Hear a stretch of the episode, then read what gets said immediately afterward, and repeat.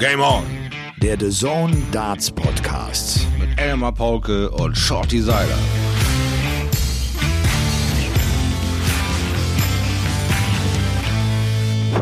Ladies and Gentlemen, schiebt die Geschenke zur Seite, macht nochmal die Kerzen an eurem Weihnachtsbaum an. Wir haben euch die vierte Folge von Game On WM total mitgebracht, ihr alten Bullseye-Checker, ihr Präzisionskünstler. Es ist Dienstag, der 29. Dezember.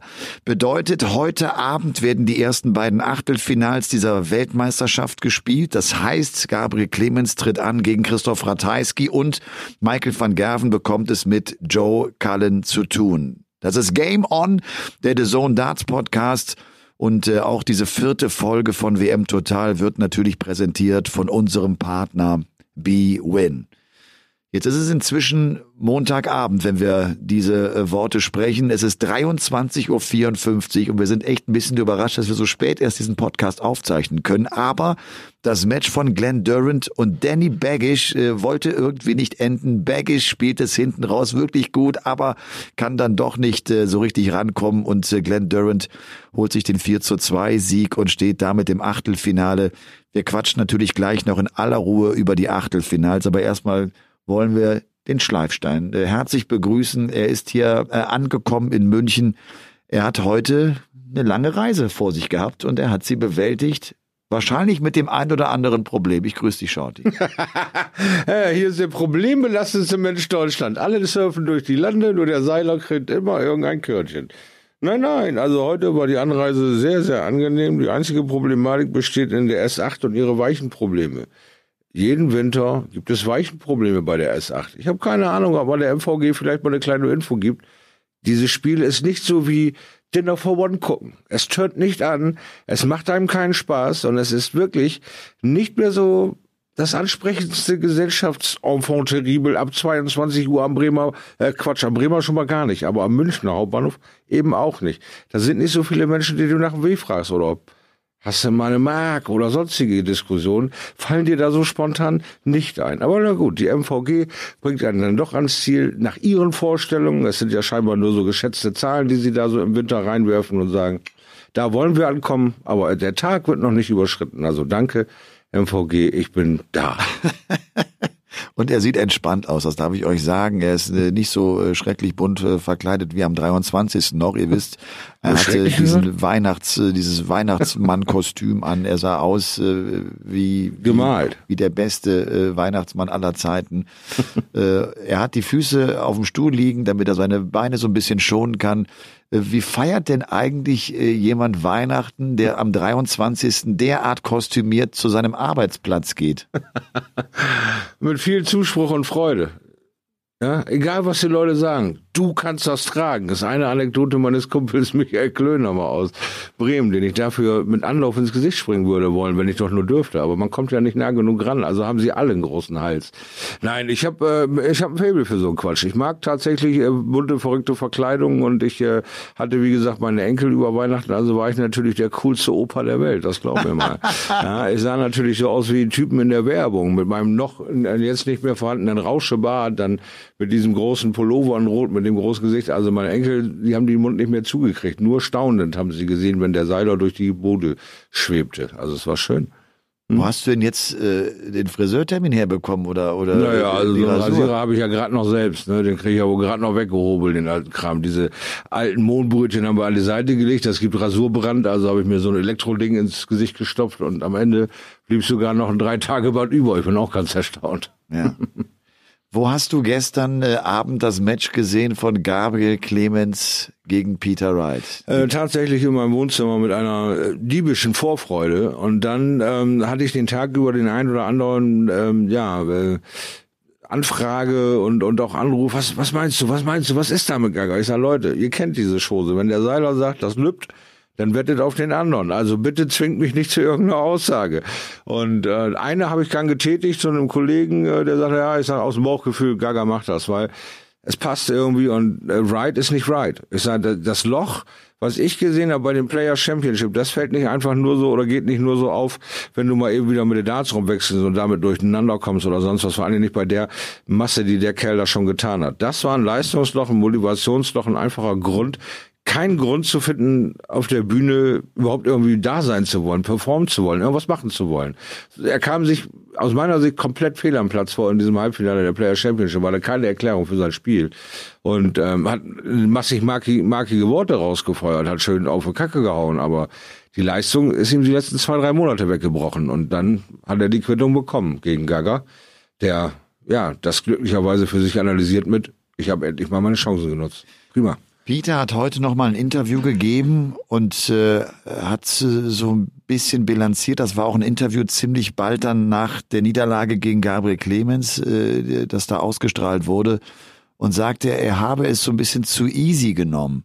Also er, er, er, ihm haben auch die Fans gefehlt, um, um die Ernsthaftigkeit reinzubekommen.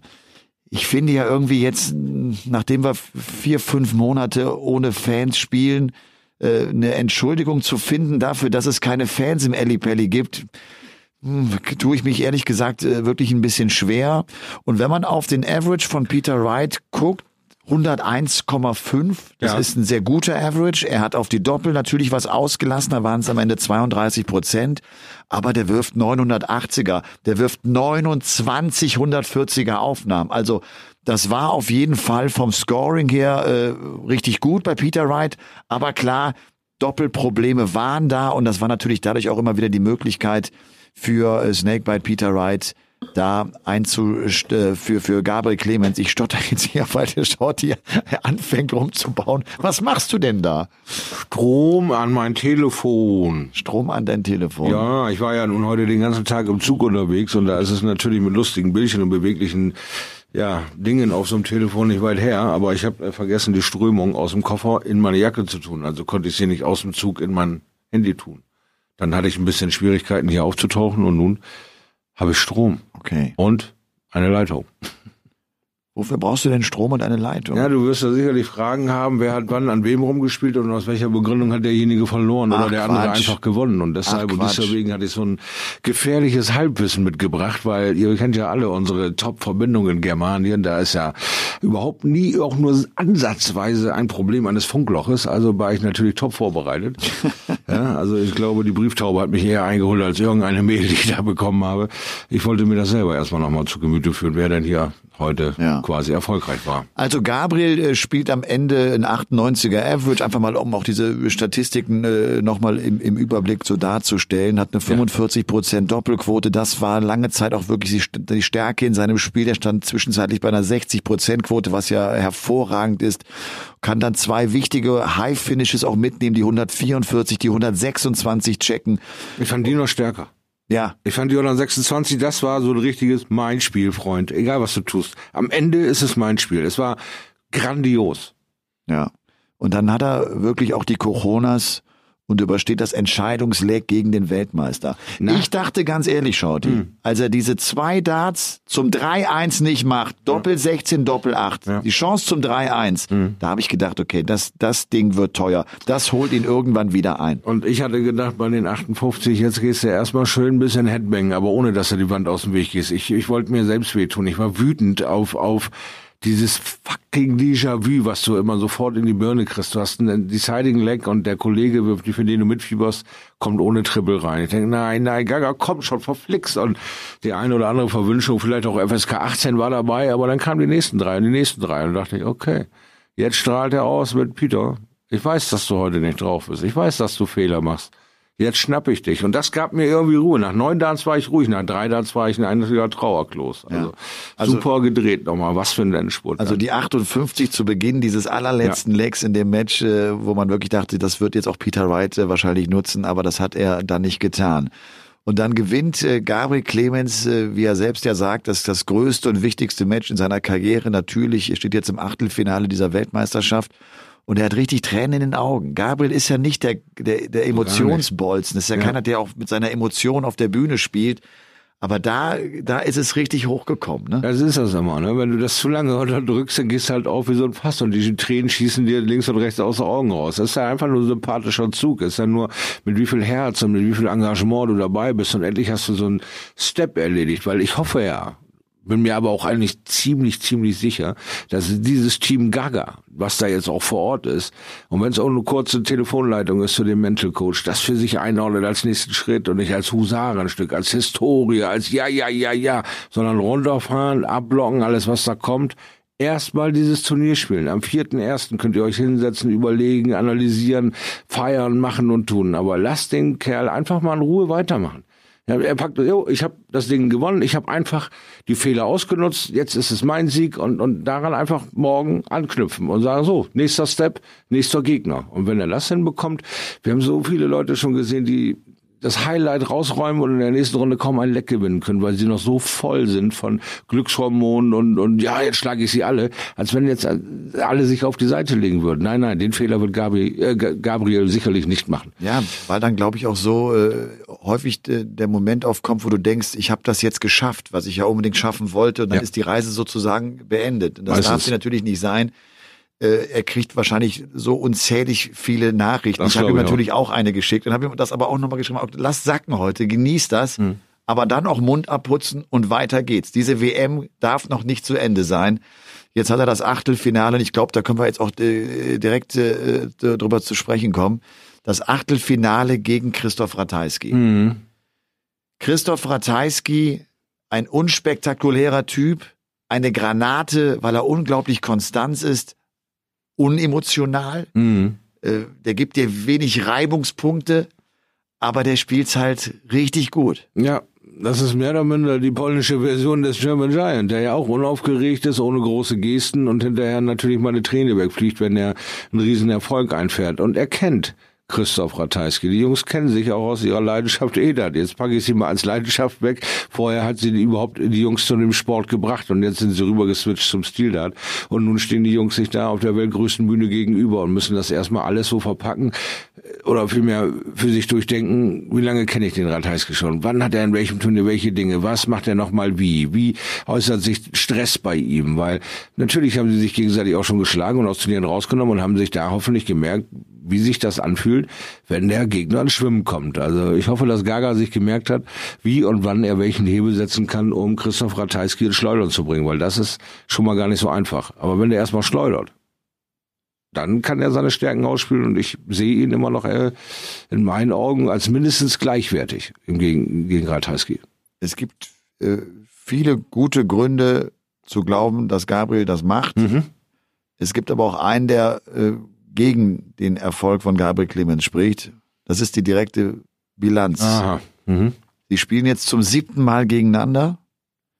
Äh, Christoph Ratajski führt mit 6 zu 0 im direkten Vergleich. Sie haben auch in diesem Jahr nochmal auf der Home Tour gegeneinander gespielt.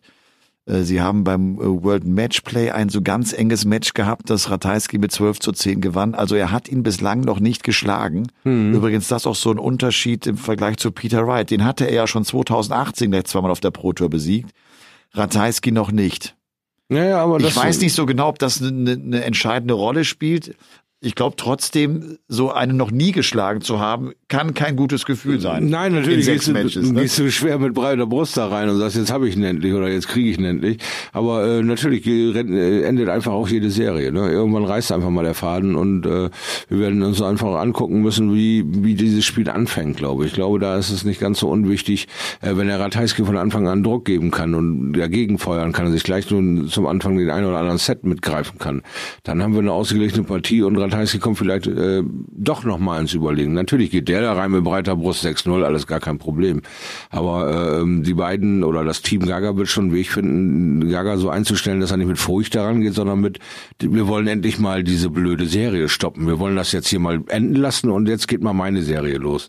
So mit ein bisschen archaischen Kampfattacken ihn füttern und sagen, Alter, es reicht jetzt nicht, noch ein Ding abgeben hier, sagen wir klanglos, nicht wieder Hände schütteln und als erster von der Bühne gehen. Jetzt beiß ihn mal, jetzt gib ihm mal.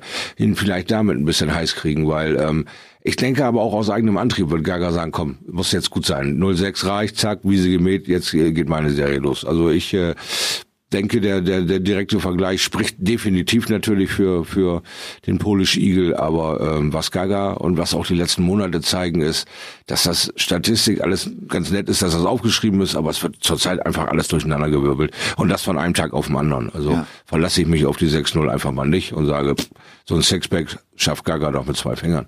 Und es ist für beide das erste WM-Achtelfinale, also auch mhm. für Christoph Ratajski. Und ich glaube, das ist äh, genau der richtige Zeitpunkt, um ganz kurz Werbung zu machen. Werbung. Denn auch diesmal gibt es Elmers WM-Tipp auf B-Win.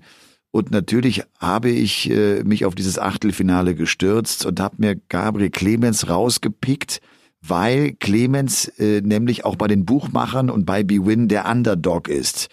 Er bekommt eine Quote auf den Sieg von 2,20 und äh, ich finde, das ist mindestens ein Grund, um sich diese Wette einmal genauer anzusehen. Geht auf BWin oder gerne auch auf die App und seid dann mit dabei. Quote auf Sieg von Gabriel Clemens eine 2,20.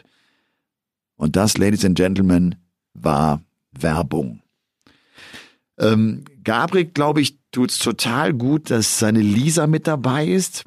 Das ist so mein Eindruck. Die sitzt ja auch dann immer in der West Hall mit. Das ist der Blickkontakt da. Die hat auch ein sehr, sehr gutes Gespür für ihn. Die ist auch schon lange so an seiner Seite okay. und weiß genau, wie sie sich verhalten muss. Aha. Auch nicht zu emotional werden. Das, äh, ne? Da wollte ich gerade drauf hinaus, weil du mir mal erzählt hast, dass Lisa da wirklich leidet und eigentlich nicht so gerne zuguckt. Das muss ja für sie jetzt wirklich äh, eine Rollercoaster-Ride sein, eigentlich nicht zu überpacen und zu sagen, ja, du hast ihn und auf der anderen Seite das irgendwie so durchzustehen. Also schön, wenn er sich da Ruhe holen kann und sagt einfach nur, du bist da, das bringt mir was. Ideal. Ist zumindest mein Eindruck. Ja, Einfach äh, auch, äh, was, was seine Leistung ja jetzt zeigt. Und der ist mit ihr im Blickkontakt, das sieht man schon ja. in den Matches. Und äh, ich glaube, das tut einfach auch gut, jetzt da seine Lebenspartnerin mit dabei zu haben. Ähm, äh, Vincent van der Voort hat heute nach seinem Sieg äh, mhm. gegen Nathan Aspinall, das war eine der Überraschungen ja, an diesem elften WM-Tag, auch nochmal gesagt, äh, dass ihm das sehr schwer fällt zum Beispiel. Er ist ja jetzt äh, letztlich mit Van Gerven da unterwegs, die beiden Kumpels, die viel Zeit miteinander verbringen. Äh, aber er sagt, das ist für mich gefühlt wirklich ein Nachteil, auch jetzt im Vergleich zu den Spielern, die in England bleiben, die mhm. nach Hause gefahren sind. Wir müssen alle hier im Hotel bleiben. Ich möchte aber sehr gerne nach Hause zu meiner Familie. Mir fällt das besonders schwer, dass ich diesen Kontakt nicht habe. Und trotzdem äh, ist es gut gegangen. Aber ich will damit nur sagen, ich glaube, für Gabriel ist es angenehm, jetzt auch Lisa mit dabei zu haben. Die haben Weihnachten zusammen verbracht. Genau. Die waren abends mit Menso essen an Weihnachten. Genau. Die haben einfach so ein bisschen private Zeit. Und das ist nicht nur Hotelzimmer und ich bin alleine da und ich gucke jetzt ein bisschen Fernsehen und dann penne ich und ich hoffe, der Tag geht irgendwie schnell um. Ja, ganz genau. Also das ist natürlich eine total andere äh, Tagesplanung, die du auch hast. Und auch wenn ein anderer einfach mal spricht, ist ganz interessant, wenn du den ganzen Tag nur alleine in dem Zimmer hockst, dann kriegst du schon Erscheinung. Vor allem bei der Frequenz, die ja mal gerade vor drei Wochen hinter sich hatten mit 29 Tagen am Stück. Also das ist natürlich eine große Erleichterung für, für Gaga. Aber äh, wir sind alles irgendwie Heimscheißer. Wir, wir sind alle nicht Monteure oder sowas. Äh, das ist nicht unser Berufswunsch. Wir wollen Dart spielen und die PDC zwingt uns dazu maximal 14 Tagen. Hier sind sogar 16 Tage, die du auf Rolle sein musst, wenn du ein erfolgreicher Dartspieler bist. Wenn, wenn äh, du nicht so ein erfolgreiches ähm, Tag hast, dann kann so ein, so ein Turnier natürlich auch mal schnell vorbei sein und du bist schnell wieder zu Hause. Aber ich finde, Vincent, ähm, sein Verlust macht ihn stärker. Äh, ähm, er geht da ran und, und ist konsequent und konzentriert bei den Spielen, weil ich muss ja eh hier rumhauen. Was soll ich sonst noch machen? Soll ich mir schon wieder Michael die ganze Zeit bis zum Ende des Turniers angucken und ich mache hier Kreuzworträtsel oder so Duke im Zimmer? Habe ich auch keinen Bock drauf. Also gebe ich doch alles, was ich selber noch an Power habe, da rein und die Espe äh, aufzuhalten, obwohl der Kerl in letzter Zeit immer mit einem Wahnsinns-Endspurt kommt wie das irgendwie nicht hinkriegt, das von vorne zu spielen, sondern immer von hinten mit einer Riesenkelle ankommt, hat diesmal nicht gereicht. Also nimmt er die Zeit und sagt, wenn ich hier schon sein muss, dann will ich wenigstens erfolgreich sein und mit einem fetten Scheck nach Hause, weil das kann ja den einen oder anderen Schmerz auch mal hindern. Ja. Wir sind also jetzt hier am Montagabend. Das heißt, wir haben zwei Drittrundentage hinter uns gebracht. Es sind also zwölf Drittrundenpartien gespielt worden. Vier stehen noch an. Heute Nachmittag, also an diesem Dienstag, äh, wird es noch äh, drei Partien geben. Dann werden Dave Chisnell und Danny Noppert das letzte Drittrundenmatch dieser WM bestreiten. Und dann haben wir halt die beiden Achtelfinals von Gabriel Clemens und äh, von Michael van Gerven. Heute Nachmittag war wirklich äh, einiges los.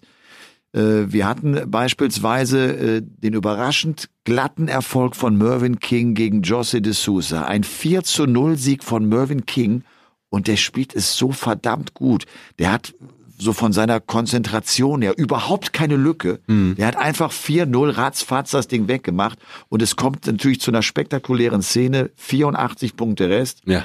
Äh, äh, José de Sosa will checken, mhm. äh, trifft die 18, trifft die 16 und dann denken alle, jetzt geht's in Richtung Bullseye Ja. und er wirft den knallhart in die Doppel 20. Autsch. Okay. Der kleine Calculator hat sich also wieder selber am Beigestellt. Ja, ist schon, das ist schade, aber das ist auch ein bisschen an der Aufregung. Er ist das eben halt noch nicht so gewohnt, wirklich selbst zu rechnen. Das muss man ihm einfach mal eben attestieren. Er ist jetzt seit einem Jahr oder was oder anderthalb dabei, das alles unter einen Hut zu bekommen. Und er hat nicht immer diese Stresssituation. Dass man sich auf dem Groundfloor äh, verrechnet, kommt eigentlich super selten vor, weil da bist du unter, ne, da bist du nicht unter diesem permanenten Beobachtungsdruck. Aber er verrechnet sich scheinbar auf der Bühne doch öfter mal, weil er da eben noch nicht so die Sicherheit hat, wie läuft so ein, so ein, so ein Spiel zu Ende. Ja? Äh, mal um zehn Punkte verrechnen. Wir haben auch eine Zeit lang, ich glaube drei, vier Monate gesehen, wie Gary Anderson sich ständig um zwei bis vier Punkte verrechnet hat. Warum auch immer da irgendwo der Wurm im Kopf saß. Er hat ständig irgendwie 34 Rest gelassen statt 32 oder eben halt äh, 42 statt Tops. Und, und sagst auch und sagt, irgendwas ist da gerade nicht so richtig. Aber Flüchtigkeitsfehler, na gut, dieses eine Leck wird ihm nicht äh, das 0-4 äh, als, als, als Ausgangspunkt gedient haben, aber es ist wieder so ein kleines Ding, dass er seinen äh, Nickname wirklich füttern kann. The Calculator, äh, ähm, ja, bei dem, bei dem guten Kollegen aus, aus, aus Portugal. Äh, das wird noch ein bisschen nachschwingen, ja. Ja. The Special One hatte wieder einen ganz besonderen Weg, äh, José de. Sousa. Dirk von Dijvenbode äh, besingt Adam Hunt mit 4 zu 0 und äh, der hat, finde ich, ein verdammt gutes Interview danach gegeben. Zum einen übrigens auch diese Situation mit der Aubergine. Er ist ja bei seinem ersten WM-Match mit der Aubergine auf die Bühne gekommen. Ja. Und da habe ich persönlich gedacht, wow, das ist mir jetzt ein bisschen viel. So, er vergisst jetzt auch plötzlich, worum es geht. Jetzt ist es nur noch Show. Und er erklärte, dass es bei diesem Match so gewesen sei, dass er kurz vorm Walk-On wäre einer um die Ecke gekommen, hätte gesagt, hier ist eine Aubergine in die Hand gedrückt. Und er hatte irgendwie nur so zwei, drei Sekunden zu überlegen, was Marion ist dann mit dieser Aubergine einfach losgelaufen. Weil er dachte in dem Moment auch vielleicht ganz witzig. Ja. Im Nachhinein hat er gesagt, wollte ich das nicht mehr tun, weil das, das, das war zu viel. Ich, Ja. ich, ich will das gar nicht zur großen Show werden. Klar, das ist jetzt Thema bei mir, aber äh, das, das will ich nicht mehr machen. Der wirkt ganz schön aufgeräumt und, äh, und, und zielstrebig und zielsicher. Und gegen Adam Hunt, sagt er, habe ich eigentlich gedacht, das wird ein richtig schwieriges Match, weil ich gegen den schon so oft verloren habe auf der Challenge Tour und auf der Development Tour. Aber auch den haut er mit 4-0 weg. Und vielleicht zeigt das am allerbesten, dass der auf einem verdammt guten Weg ist und dass so seine Entwicklung enorm ist, die er in den letzten paar Monaten hinbekommt. Ja, ganz genau das würde ich auch sagen. Die Entwicklung, die der, ähm, der zweite Wind des Dirk von Dijven wurde, mit der Änderung seines Lebens zum Auberginenfarmer im Hauptberuf und nebenher ähm, ja meiner Leidenschaft weiterhin äh, Raum lassen und dann auf einmal purzeln die Erfolge rein. Das dass dann wieder ein Wanken kommt, hm, ist jetzt Auberginenkönig doch mein Hauptberuf oder werde ich jetzt Dartkönig? Er hat auch nach seinem zweiten Sieg gesagt, hey, ich bin nicht blöd oder sowas. Ja. Ich denke drüber nach und, und verändere mich dementsprechend, äh, was für mich gut tut und nicht gut tut. Und äh, alle sind immer völlig euphorisch und überrascht, wenn er ein gutes Spiel abliefert. Und er steht da immer und guckt die Leute an und, und sagt, ja, aber äh, also für mich ist das schon lange klar. Für mich ist das schon lange so. Ich habe es nur nie hingekriegt. Jetzt kriege ich es endlich hin. Wieso seid ihr eigentlich alle so überrascht? Er wirkt auf mich manchmal ein bisschen angefasst, wenn ein Dan Dawson da steht und drei Saltos sagt, Alter, was spielst du für Spiele hier? Das ist ja phänomenal. Das, das reißt einen ja mit. Das ist ja total begeisternd. Und er guckt ihn nur an und denkt, ja, ja, das will ich eigentlich schon seit Jahren machen. Und Schön, dass ihr euch so freut, aber für mich ist das eigentlich klar. Also der, der wirkt auch 0,0 überrascht, dass er jetzt so weit ist in dieser WM, sondern eher, dass er einen Plan im Kopf hat, dass da noch mehr geht. Ja, hat ja auch gesagt, mindestens Viertelfinale, alles andere wäre für ihn enttäuschend, hat heute auch dann die 170 weggeräumt. Also siehste. das äh, war schon ein starker Auftritt von Dirk van Dijvenbode, dem Titan. Dann, wie gesagt, der Erfolg von Vincent van der Voort noch am Nachmittag gegen Nathan Aspinall. Für mich war Aspinall auch gerade nach dem Match gegen Scott Waits, wo er ja die Matchstarts gegen sich hat, wo er unglaublich rauskommt, habe ich eigentlich gedacht, pass auf, das ist jetzt genau so eine WM, der übersteht so einen Moment und dann rockt das. Aber er hat wieder einen schlechten Start gehabt. Er liegt wieder mit 0-2 hinten, kämpft sich dann zwar ran, aber kann es dann äh, irgendwie doch nicht schaffen und, und spielt auch dann am Ende kein gutes Match. Ja, Irgendwann wird natürlich die Strecke echt zu lang. Ne? Wenn du ständig im einen oder einem zwei Set Vorsprung hinterher rennst, dann bist du es zwar gewohnt, ein Comebacker zu sein, aber das ist eine fragile Nummer. Ne? Nicht jedes Comeback geht gut. Also es kann auch mal ganz brutal, zack, da drei Minuten zu Ende sein oder nach 30 oder wie wir es gesehen haben, nach 45 Minuten auch mal gut ausgehen. Aber das sind ja so Highlights in so einem äh, Sportlerleben, weil sowas eigentlich nicht vorkommt und sich jetzt vielleicht da auch so ein bisschen stark zu fühlen, weil man das irgendwie sehr gut kann, bedeutet noch lange nicht, dass jeder Gegner mitspielt. Und heute ist halt ein Gegner gekommen, der darauf gar keinen Bock hatte und sagt, mach du mal dein Comeback, ich nehme dich von vorne Maß. Und das hat gelangt diesmal. Glenn Durant, wie gesagt, setzt sich durch gegen den Amerikaner Danny Baggish, der so eine, so eine wahnsinnig emotionale Geschichte hatte mit dem Herzinfarkt seines älteren Bruders, ja. der Damon Hatter bezwungen hat, der, der Jackpot Adrian Lewis geschlagen hat, der ja. eine ganz, ganz tolle WM gespielt hat. Und das hat am Ende nicht gereicht, weil Durant 3-0 vorne war. Dann kam er zwar besser rein, aber dann war der Vorsprung von Durant doch einfach zu groß.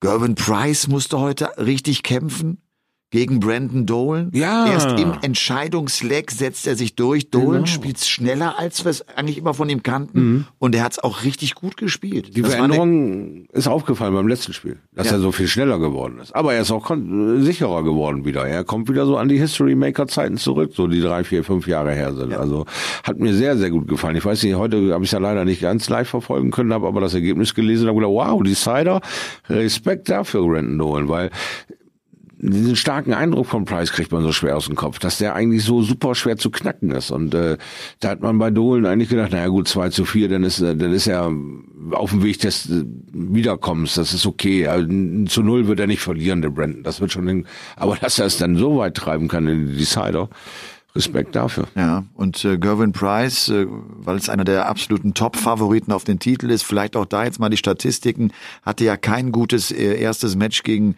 seinen Landsmann äh, Jamie Lewis äh, gespielt. Jetzt waren es knapp 100 Punkte im Average, es war eine 50% Doppelquote, wirft 980er. Also der hat es schon gezeigt, aber er musste wirklich unter Druck dann hinten raus auch das Ding zumachen.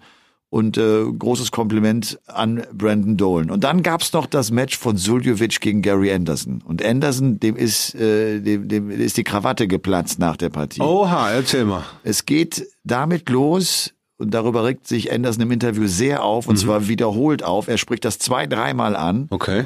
Dass er sich mit Mensur vor dem Walk-On noch kurz unterhält, wer an welchen Tisch geht. Ja. Links oder rechts. Links ist eigentlich der Tisch für den, der in der Weltrangliste äh, niedriger steht. Ah, okay. Wäre also der Tisch von Mensur gewesen. Mensur kommt auf die Bühne, geht erst links zum Tisch, fragt dann nochmal ganz kurz, guckt er so zu den Offiziellen, wo soll ich hin, geht aber dann auf die rechte Seite. Und das fuchst Anderson offenbar schon so gewaltig, dass er schon mit, mit einer richtigen Anspannung in das Match reingeht. Und dann passiert das, was wir alle wohl erwartet haben. Mensur drückt erstmal auf die Bremse. Ah, und er drückt ja. richtig auf die Bremse. Und sie kommen beide überhaupt nicht rein. Das ist ein schrecklicher Satz, äh, den sie spielen, den Anderson zwar noch gewinnen kann. Er, irgendwann steigert er das Tempo wieder. Und um danach wieder auf die Bremse zu drehen, also er springt so zwischen Plan A, Plan B. Ne? Mhm. Und Mensur mhm. sucht so seinen Weg. Und äh, Anderson sagt dann im Interview, wenn ich das nochmal erlebe, höre ich auf. Dann spiele ich lieber Golf in der Sonne. Das ist nicht das Darts, was ich, was ich äh, spielen möchte. Wow. Das ist nicht das, was ich vor 25 Jahren gemacht habe, wo ich dachte, ich werde Dart-Profi. Und das haben wir jetzt zum wiederholten Male erlebt. Erinnerst du dich beim Grand Slam of Darts gegen diesen jungen Adam Gavlas? Ja, ja. ja. Äh, da hat da er sich auch aufgeregt und da hat er auch erst das Interview nicht gegeben. Ja. Äh, der, der kocht irgendwie innerlich und ich überlege, liegt es einfach vielleicht daran, dass er so seine Dominanz am Bord nicht ausspielen kann? Das Knie scheint okay, er geht fast ohne zu hinken über die Bühne, mhm. der Rücken ist eigentlich okay, aber er spielt es halt nicht so, wie er es vielleicht gerne hätte. Oder was ist los? Was regt ihn alles auf? Er ist latent genervt von dem Jahr 2020. Unterschwellig angepisst, wie wir alle auf diesem Planeten sind. Dazu kommt der Zahn der Zeit. Er hat viele Verletzungen in den letzten Monaten wegstecken müssen und die letzten 24 Monate performt wieder auf eine Hose aus seiner Sicht. Dann kommt diese Sturm- und Drangphase der ganzen Welt. Ein Adam Gaflas ist äh, aus Litauen, wenn ich mich nicht irre. Oder? Tschechien. Äh, Tschechien. Ja. Genau. Dann, haben, dann muss er sich mit Deutschen rumschlagen. Dann muss er sich mit Portugiesen rumschlagen. Dann muss er jetzt, äh, dann hat er Spanier als Gegner. Dann hat er Holländer als Gegner. Äh, die ihm alle ebenwürdig sind weil sie alle einen rasanten Sport nach oben gemacht haben. Aber seine Pandemie, seine 24 Monate, die er da irgendwie absitzt, passiert nichts. Er ist halt latent genervt und die Jungs kommen mit einer Körpersprache, mit einer Gewalt, mit einer Lautstärke, mit einer, einer äh, Bejubelung um die Ecke, dass er schon die Züge von Taylor annimmt und sagt, hm, Mensch, das ist ein Gentleman-Sport hin und kommt mal ein bisschen runter. Natürlich ähm, darf man das gerne mal erwähnen, aber das jedes Mal jetzt ins Feld zu führen und immer als so eine, so eine 40-prozentige Ausrede sehen zu wollen, das finde ich auch zu billig für, für, für, für, äh, ähm, für den großen Gary Anderson, weil da ist er eigentlich viel, viel weiter, als, als da noch irgendwie sich von sowas wirklich ja, effektieren zu lassen. Aber scheinbar ist es so. Kann ich mir nur vorstellen, dass er mit diesem ganzen Jahr überhaupt nicht einverstanden ist, wie wir es alle nicht sind und seine Leistung nicht passt, sein Kontostand nicht passt und sein Druck immer höher wird, weil er wird ja jetzt durchgereicht durch die durch die äh, Rangliste wie, wie, wie eine saure Gurke. Und das sind so Dinge, die kann einem Superstar nicht gefallen. Also sich wieder zu besinnen und zu sich selbst zu finden. Das ist, glaube ich, die Aufgabe in 2021 für Gary Anderson, weil er ist einer der sympathischsten, auch vom, vom Anschauen seines Spiels her, einer der geschmeidigsten Spieler, die wir haben. Und ich finde, man muss sich das nicht so kaputt machen und, und, und, und, und so kaputt reden, nur weil irgendeiner mal äh, drei Sekunden schreit, yeah, ich habe einen Leck gegen Gary Anderson gewonnen und das rauslässt auf der Bühne. Natürlich ist diese Geschwindigkeitsbegrenzerei und wieder anschieben und wieder langsamer und so, was andere Spieler halt können, eine nervige Sache, aber sie gehört einfach zu dem Spiel und nichts anderes. Es ist einfach eine Sache, die völlig regelkonform ist, eine Sache, die äh, unter keiner Bestrafung steht, außer unter vielleicht diesem Gentleman's Look auf den Sport. Aber das ist Heulen auf hohem Niveau. Da muss Gary Anderson mal wieder fünf gerade sein lassen und einfach mal wieder Dart spielen. Dann gibt's auch so eine Diskussion. Ich gab's vorher nicht, wird's danach auch nicht mehr geben. Und wir hatten immer schon auch langsame Spieler wie ja. Dennis Priestley, also einer, der ja auch die erste WM gewann. Also der auch gerade mit seinem langsamen Spiel immer wieder gepunktet hat. Es ist einfach ein Mittel, ein taktisches Mittel im Darts. Ganz genau. Und ich finde auch, er verhält sich regelkonform und damit ist alles in Ordnung. Die PDC sollte vielleicht mal überlegen, äh, eine Regeländerung reinzunehmen, aber er bleibt ja auch da nicht irgendwie 40, äh, 50 Sekunden stehen, sondern das ist wie immer so 20, 30 Sekunden, die natürlich gefühlt wahnsinnig äh, lang erscheinen. Ich meine, Sie können auf der einen Seite eine neue Regel erfinden oder einfach ein paar Wachsmalstifte dahinlegen und ein bisschen Papier. Dann kann er ja gerne irgendwie ein, weiß was ich, ein Irrgartenspiel machen oder ein Bild malen in der ich Zeit. Ein super Buch. Nein, äh, ja, das, äh, also Gary Anderson, er, er will einfach, dass es dieser Gentleman's Sport ist. Er will, dass es einfach äh, alle so spielen wie er und äh, sagt auch, das will doch keiner sehen, was, was Mensur Suljovic da macht.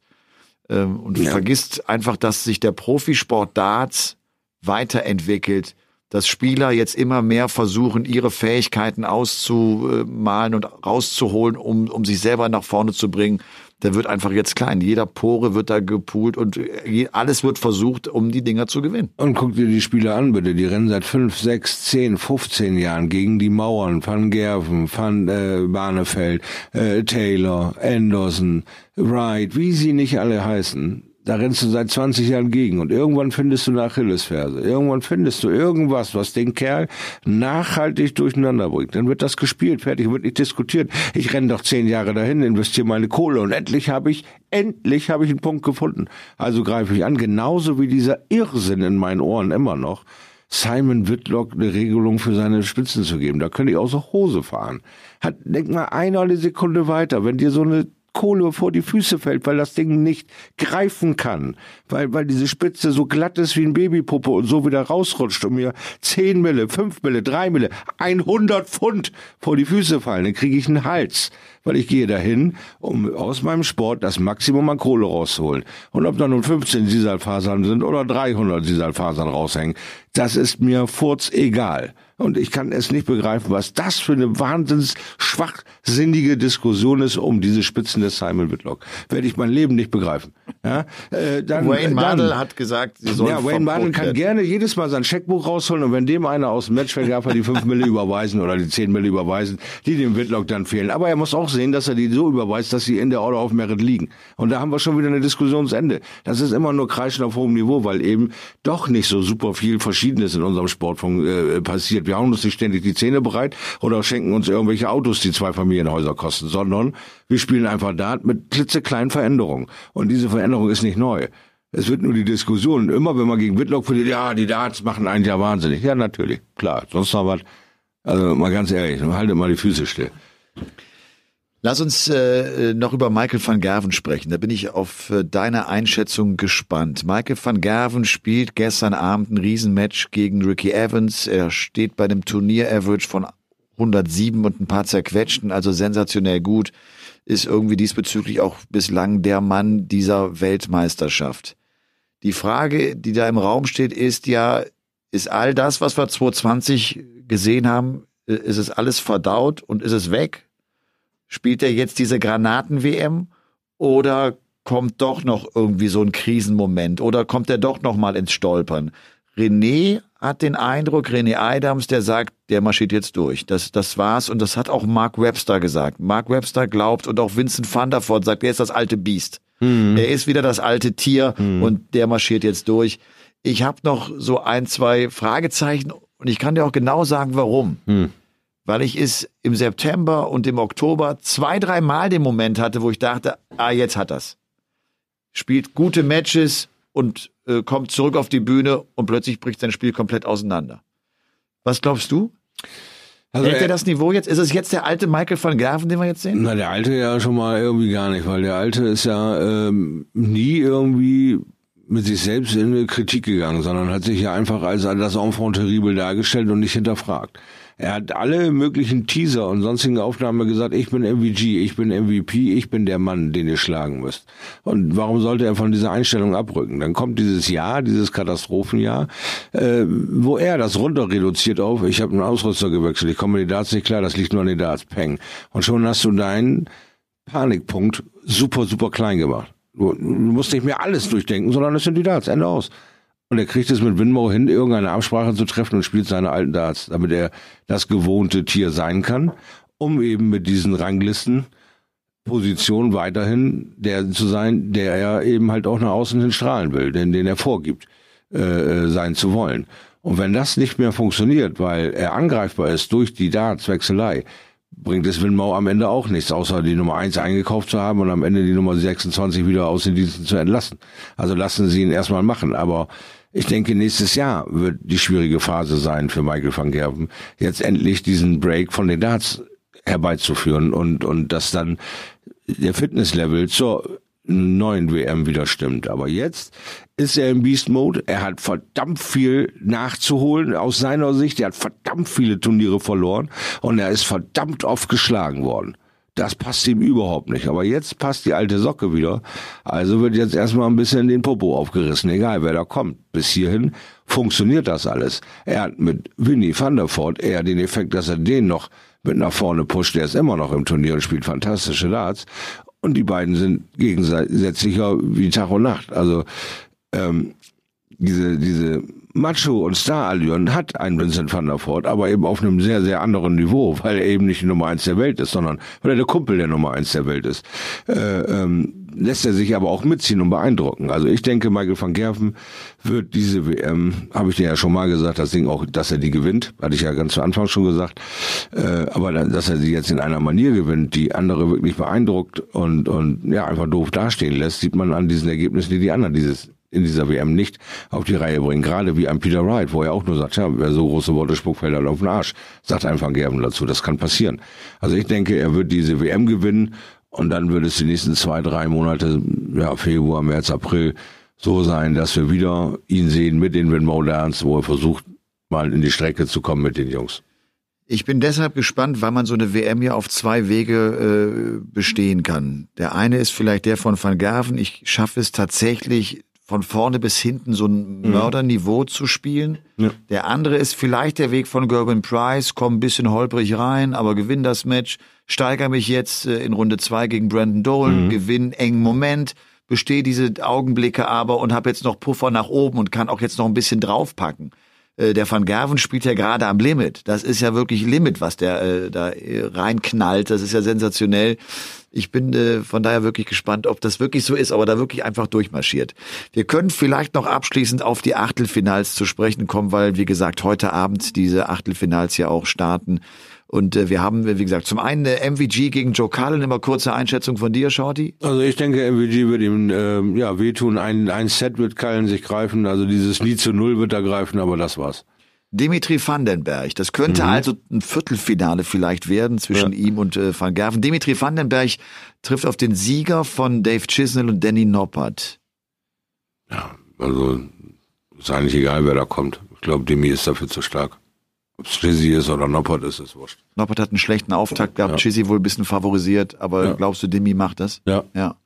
Äh, Van Dyven wurde jetzt gegen Glenn Durant. Ja, das wird ein Knallerspiel. Aber ich glaube, also ich habe da mehr Vertrauen zu Van Dyven wurde als zu Durant. Durant hat äh, viel gelitten. Nach seinem tollen Premier League-Dingens danach ging die Leidenszeit los, fand ich. Ja. Da kam nicht mehr viel. Äh, der Sieger von Jason Lowe, der hatte ja, Ja. Michael Smith bezwingen, bezwungen, den Bully Boy, und Devin Peterson. Der Sieger davon spielt Mhm. gegen Gary Anderson. Hm. Nee, da wird sich Anderson auch durchsetzen. Na, ich glaube, wenn Devin Peterson den Jason Lowe aus dem Weg räumt, dann wirst er, glaube ich, heiß gegen Gary. Also, Ja, glaube ich. also ich glaube trotzdem, Da dass muss ich Gary, nicht, also wie ich ja auch sagte, King gewinnt heute gegen die Sousa. Okay. Ne, hatte ich auch gesagt im Shortleg äh, und da habe ich gedacht, äh, auch nur blöde Blicke für kassiert. Ich sage, ihr vergesst immer die Häufigkeit, die der Kerl da ist. Ich, De Sousa brennt sein erstes Jahr ab. Der wird überall erscheinen, überall ein, zwei Dinger machen, aber er wird nicht alles gewinnen. Also immer den Ball flach halten. Aber zu null hätte ich jetzt auch nicht erwartet. Ne? Also das muss ich auch mal klar sagen. Gaga gegen äh, Christoph Ratajski haben wir schon gesagt. Äh, drücken wir beide natürlich Gabriel Clemens äh, die Däumchen. Genau. Sieger von James Wade und Stephen Bunting gegen Ryan Searle. Hm, ich glaube, da geht Wade durch. Dann haben wir Van der Voort gegen den Sieger von Gurney und Doby. Hm, Thunderford oder Doby. Gurney sehe ich dieses Jahr erstmal nur leiden. Den sehe ich irgendwie nicht erst aus dem Sprung zurück. Also entweder Thunderford oder Doby. Da müsste man eigentlich von der Erfahrung her den Thunderford nehmen. Das wäre aber auch überraschend, wenn der diese Runde noch packt. Ach, weiß was, volles Risiko. Ich gehe den Thunderford. Und abschließend dann kommt ein Mervyn King Hm. und der fordert jetzt Gerben Price heraus. Oha, oha. Ich meine, das war ja letztes Mal schon knapp, die Hulle, ne? Ja. Weißt was? Äh, ach komm, nehme ich meinen alten Mervyn. Ja, und der Murph ist auch jetzt mit seinen 54 äh, Lenzen der älteste Teilnehmer noch in diesem Turnier. Klar, Paul Lim war der älteste, Ja, logisch mit ja. seinen 66 Jahren. Also das ist auf jeden Fall, äh, sind das echt spannende Achtelfinals, Definitiv. die also äh, jetzt am 29. und am 30. gespielt werden. 31. ist der spielfrei, ab dem 1. dann die Viertelfinals, am 2. Januar die beiden Halbfinals, am 3. Januar das große Finale. Und Ladies and Gentlemen, es ist spät. Wo wir gerade beim Finale sind. Das war's schon äh, mit der vierten Folge von Game On WM Total. Das Ganze präsentiert von B-Win. Shorty, dir eine gute Nacht. Sehr gerne, Wir schlaf gut. quatschen morgen. Wir haben morgen das große Match Oh, vor uns. wir Gabriel Clemens Ja, gegen Christoph Ratajski. Ratajski, Clemens. Ich freue mich wie Hulle. Ich Genau. habe jetzt schon super Verlegungen in dieser WM abgreifen können. Ich durfte den Anderson machen, ich durfte Nico gegen Clemens machen, äh, durfte mir das Spiel gestern in Ruhe mit all diesen FSK 18 Ausdrücken, die einem so einfallen, auf dem Sofa genießen. Also werde ich morgen adäquat und akkurat hier sitzen und Spaß haben. In diesem Sinne. Ciao. Ciao.